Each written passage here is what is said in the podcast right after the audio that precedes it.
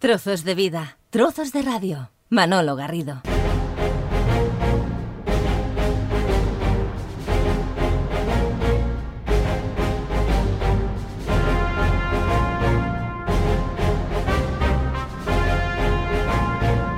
Esta música que nos sitúa claramente en la Segunda Guerra Mundial, en los previos, en los momentos estelares e incluso, como siempre comentamos aquí, en eh, las fechas eh, posteriores.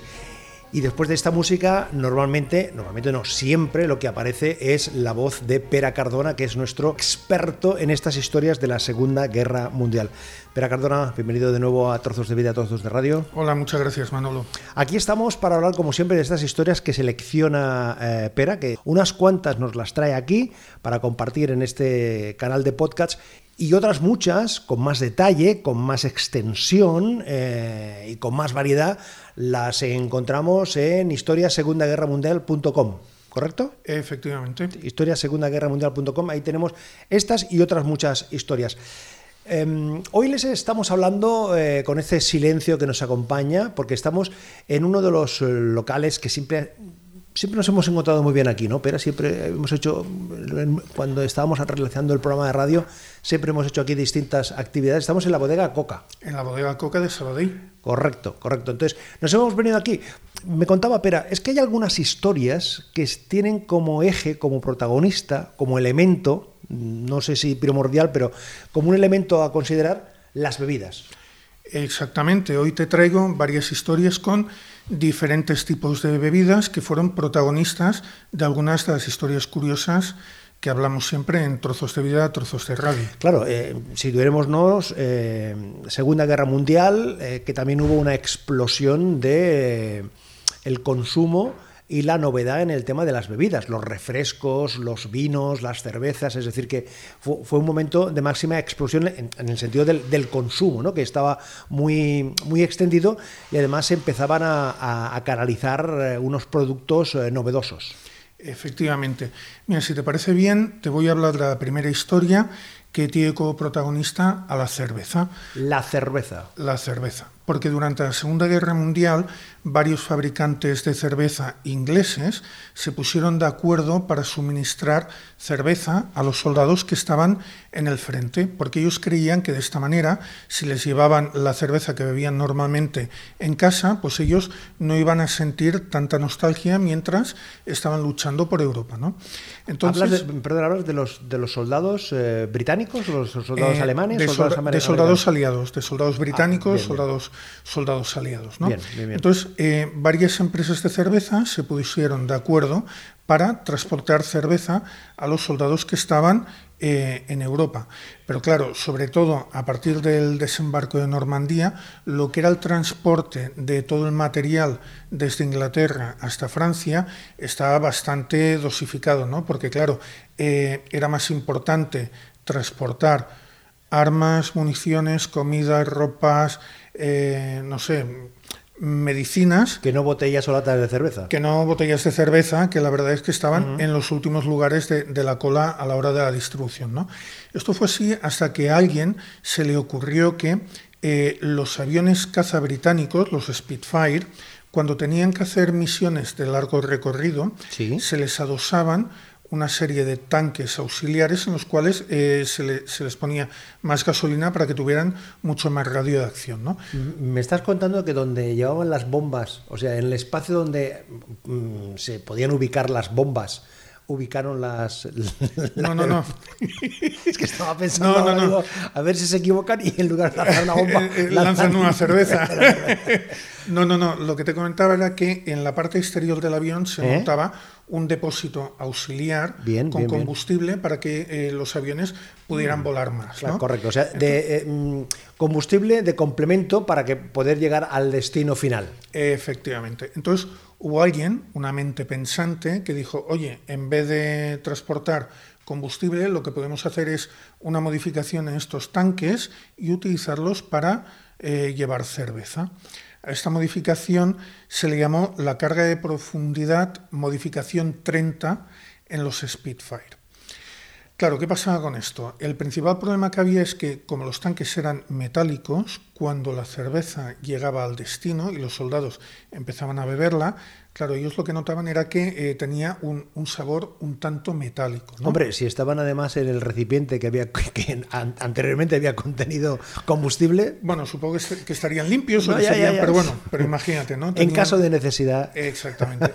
Entonces tenía gusto metálico, ¿no? Entonces hubo otra mente pensante que pensó la versión 2.0 para estos del momento del momento para estos tanques de combustible, ¿no? Que fue la de ponerse en contacto con estas empresas de cerveza y pedirles que les suministraran la cerveza en, barriles de madera con un determinado tipo de enganche que luego ellos modificarían para poderlo enganchar en las salas de los Spitfire y así lo hicieron. Y la verdad es que funcionó a la perfección, porque la cerveza dejó de tener este gusto metálico que, tenía con los tanques de combustible. Lo que pasa es que, claro, lo que no acaba de empezar del todo bien, tampoco acaba del todo bien. ¿Por qué? Y el, problema que hubo... ¿Algún control de alcoholemia en algún piloto? Más o menos, algún tipo de control de alcoholemia, porque el gobierno se enteró de que existía este trapicheo. Ah, ¿qué pasa? ¿Que el, gobierno no era, no era conocedor? No, no, no, el gobierno no era conocedor de este trapicheo. O sea, como decían en la serie, el gobierno niega todo conocimiento. Exactamente. Expediente X, ¿no? No hay nada que sea verdad, salvo alguna cosa de la que ya se ha publicado. Claro, claro, claro. O sea, si me permites, espera, entonces, esto era un, un, acuerdo entre los mandos, por llamarlo de alguna manera, ¿no? Este no es acuerdo entre cuatro o cinco mandos espabilados con algunas cerveceras que... Pero, ¿había alguna transacción comercial por aquí por medio. No, no, no, había ningún tipo de Es decir, la cervecera cedía gratuitamente la cerveza y estos mandos o estas personas que estaban ahí al frente, pues lo se encargaban de la, distribuir para, de la distribución para que los soldados estuviesen mm, más animados. Efectivamente. Lo que pasa es que al final de todo, como siempre, apareció el gobierno. Siempre hay un espía. Exactamente. Y el gobierno dio el enterado a Hacienda a la hacienda inglesa de aquella época. Y la hacienda inglesa se encargó de no permitir que hubieran más vuelos de este tipo.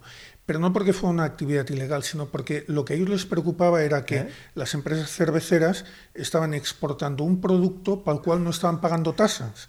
Entonces se pusieron en contacto con las empresas para pedirles las tasas de exportación bajo pena de una fuerte multa, una fuerte suma de dinero. Entonces, claro, las, las empresas cerveceras decidieron que dejaban de, ceder la cerveza porque seguramente muchas de ellas eh, en aquellos momentos no podrían hacer frente a estas fuertes multas. Es curioso que eh, em, la ley intervenga, no porque eso podía de alguna forma distraer a los soldados, sino en este caso por un trámite meramente eh, legal con todas las de la ley, por llamarlo de alguna manera, pero de este ámbito fiscal, ¿no? Está usted, no vendiendo, pero está, está usted sacando del país cerveza y no está pagando, las tasas. y no está pagando las aduanas, no está pagando las tasas. Caramba, caramba. Y de esta manera se acabó lo que fue el, el tránsito de esta cerveza por encima del Canal de la Mancha.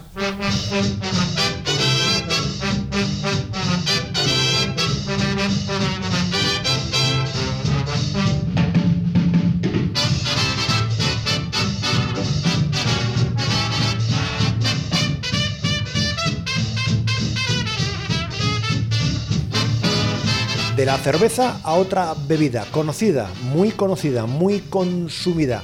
Hablándoles hoy desde la bodega Coca en la ciudad de Sabadell, en la calle Brutau, con un olor que nos invade pero aquí de, los eh, vinos, distintos vermuts, estos son los característicos que hay en una bodega que además es una de las bodegas eh, con más historia, es de los años 50. Decíamos, Pera, que eh, una historia de la cerveza que se transportaba por aviones, a otra bebida que eh, también es protagonista de una historia.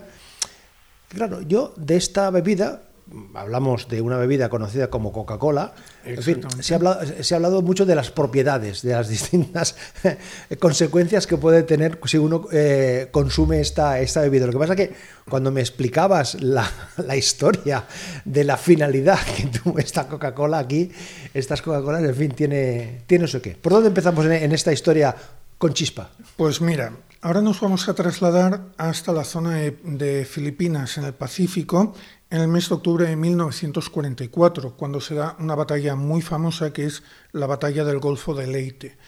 Y dentro de que es la batalla del Golfo de Leyte, hubo otra batalla un, poco más pequeña que fue la batalla de, de Samar en la cual un acorazado bastante conocido, eh, japonés, llamado el, Yamato, estuvo hostigando a una pequeña flotilla de, buques americanos y la verdad es que se les estaban haciendo pasar bastante canutas, los tenían acorralados. Entonces, los americanos la única opción que tenían era una, una defensa, pero una defensa por, así decirlo, a ultranza, una defensa bastante fuerte, porque si no, eh, ellos veían que les iba a pasar la locomotora por encima. ¿no? Entonces, decidieron despegar unos cuantos aviones de todos estos buques pequeños y fueron a atacar el, Yamato. Lo que pasa es que, claro, el número de aviones no era suficiente como para hacerle ni, cosquillas a, este, a este acorazado japonés.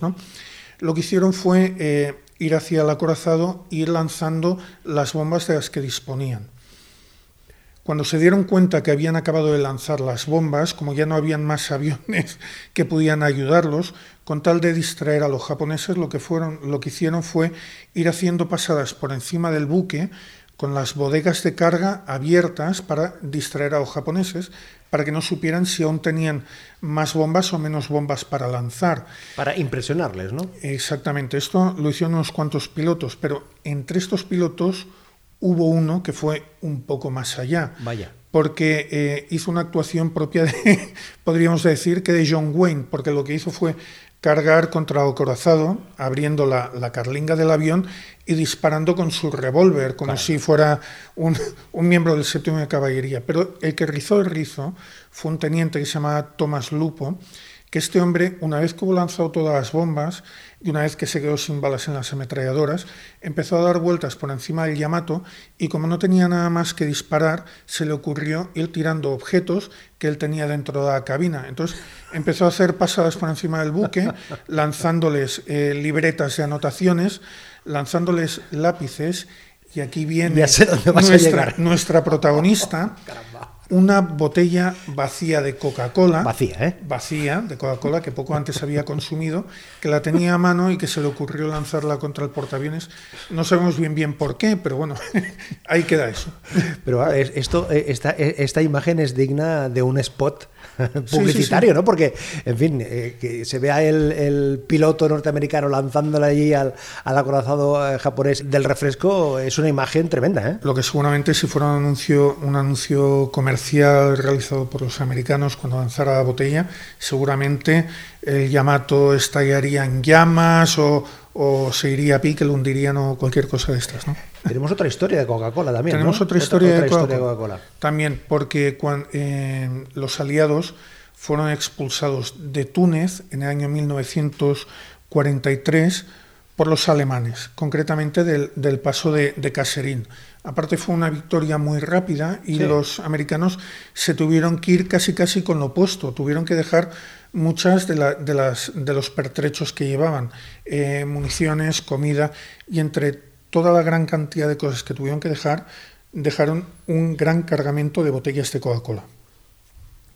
Claro, ¿cuál es el problema? El problema que hay es que eh, cuando nosotros bebemos una Coca-Cola nos gusta beberla bien fresquita, pero en Túnez en verano, pues tú imagínate la, temperatura que hacía.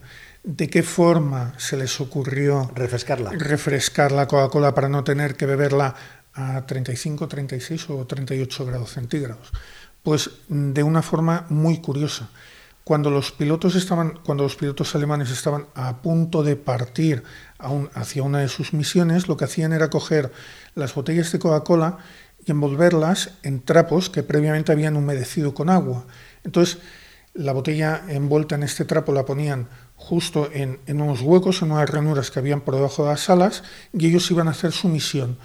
Y cuando volvían, con la temperatura de, las capas altas eh, de la atmósfera y, con todo esto, pues la Coca-Cola eh, volvía bien fresquita. Bien fresquita. Lo que no te sé asegurar, claro, porque después de todo el traqueteo, no sé qué cantidad de Coca-Cola les debía de quedar una vez que abrían la botella. exactamente, con, la, con, la, explosión que claro, Claro, tú imagínate, todo, el gas todo el gas. Eh, pero cómo se las ingeniaban, ¿no? ¿Cómo se las ingeniaban? Pero también, claro, esto es, es pensar eh, a priori, ¿no? Es decir, a ver, yo dentro de un par de horas o un par de tres me voy a tomar, me gustaría tomarme un refresco, pero como voy a hacer una misión, ¿sabes qué? Me lo llevo Claro, lo. Claro, y, lo enfrío. Claro, hay gente que enfría las, eh, las, bebidas en sus latas, sumergiéndolas si estás en un río, en, el río, que es una forma de, em, de, combatir el calor y que la temperatura sea más, más fresquita. Pero claro, no me podía imaginar que empiezas a rellenar los huecos que tiene el avión. ¿eh? Fíjate tú lo, lo, lo, que da de sí, ¿eh? Con botellas envueltas en trapos húmedos. Y eran alemanes bebiéndose una bebida de origen norteamericano. Venga, a por los refrescos.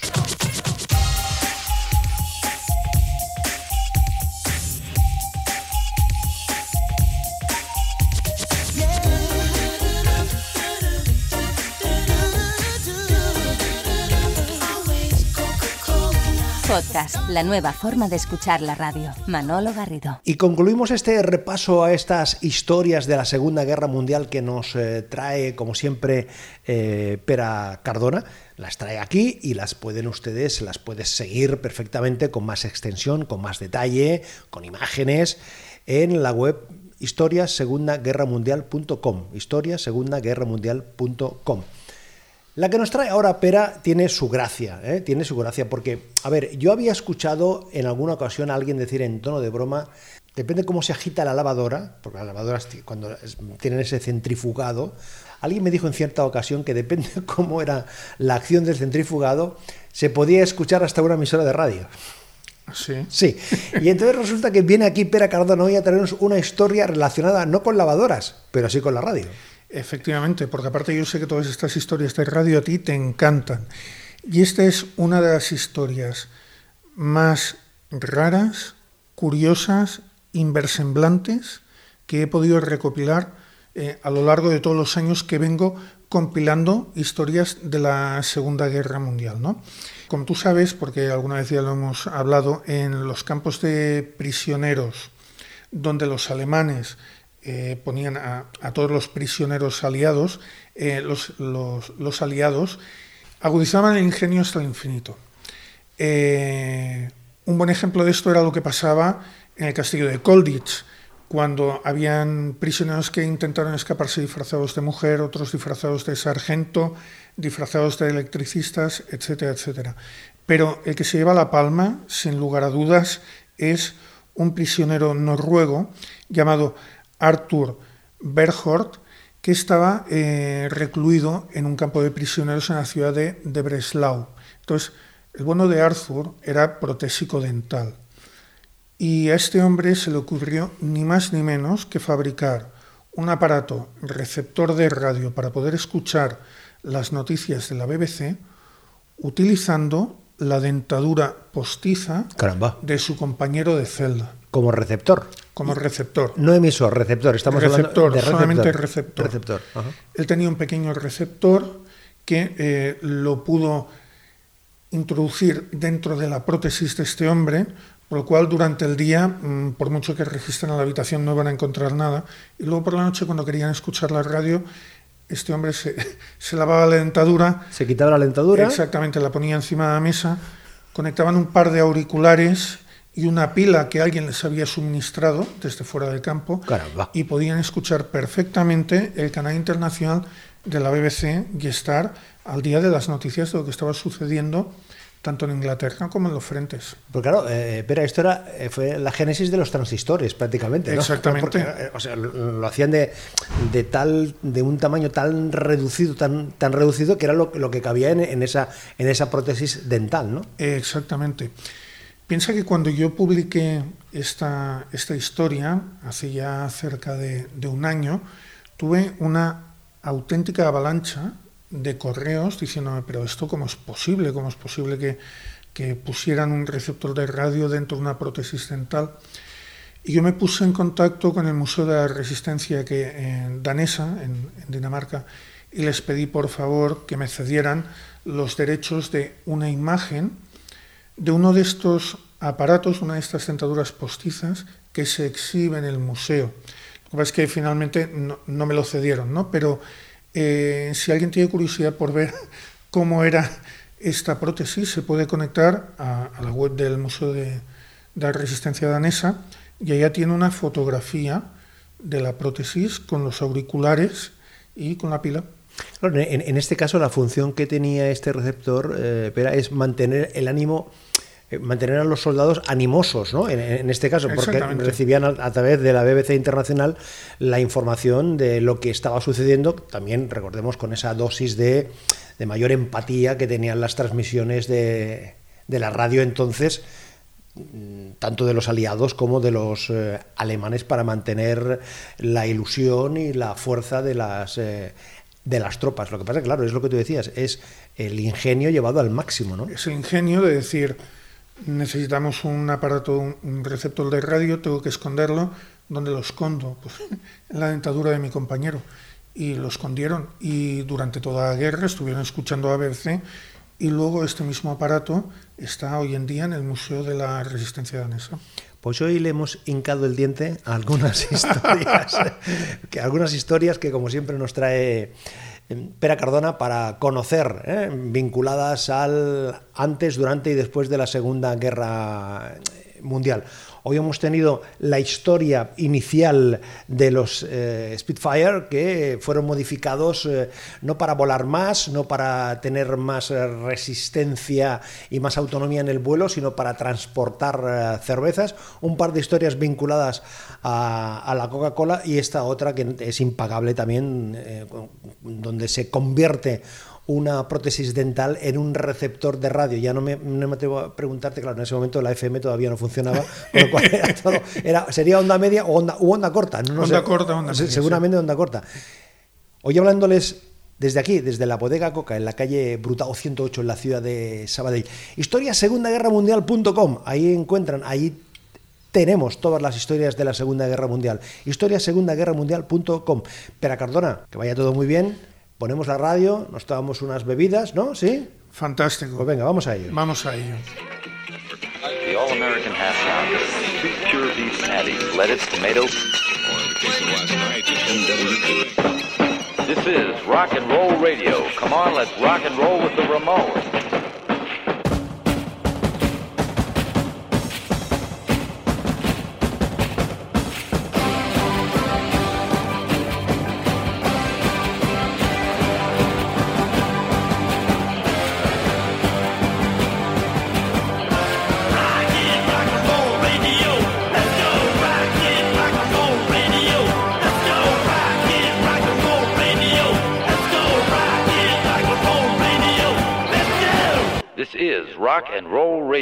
Stay tuned for more rock and roll.